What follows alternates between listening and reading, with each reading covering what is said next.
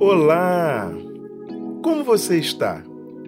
Os textos bíblicos que servirão de base para essa reflexão serão mencionados no decorrer da mesma.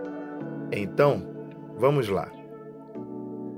Você consegue perceber o quanto nossas amizades influenciam nossos comportamentos e hábitos, fazendo até com que passemos a usar novas expressões, palavras, gírias e outras coisas mais?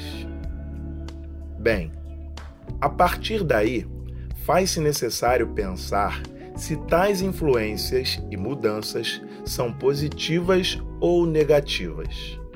Porém, como ter esse discernimento?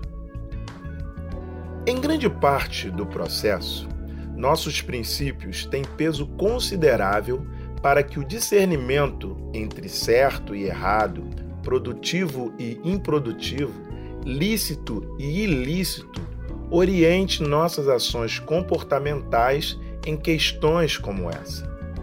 Como eu disse, nossos princípios têm peso considerável nessas questões.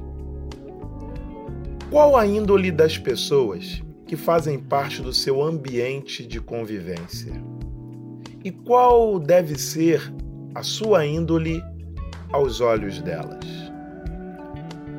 Um ditado popular diz o seguinte: Diga-me com quem andas, e eu te direi quem tu és. E complementando tal pensamento, o texto de Provérbios, capítulo 14, os versos 7 e 8, nos adverte para o seguinte: Afaste-se das pessoas sem juízo, porque gente assim não tem nada para ensinar. Por que será que a pessoa ajuizada é sábia? É porque ela sabe o que faz. Por que será que o tolo não tem juízo? É porque ele apenas pensa que sabe o que faz. E isso me faz lembrar a fala de Jesus no momento de sua crucificação, quando pediu ao Pai que perdoasse aquela gente. Eles não sabiam o que estavam fazendo, segundo nos relata Lucas, no capítulo 23, no verso 34.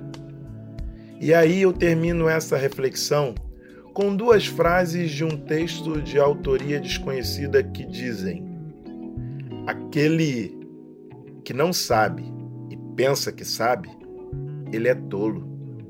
Evite-o. Aquele que sabe e sabe o que sabe, ele é sábio. Siga-o. Sendo assim, busque em Deus obter o discernimento sobre as influências de suas amizades.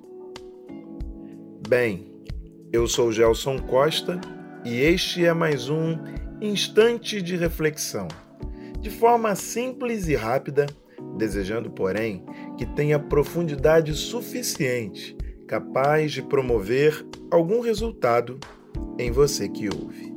Deus te abençoe.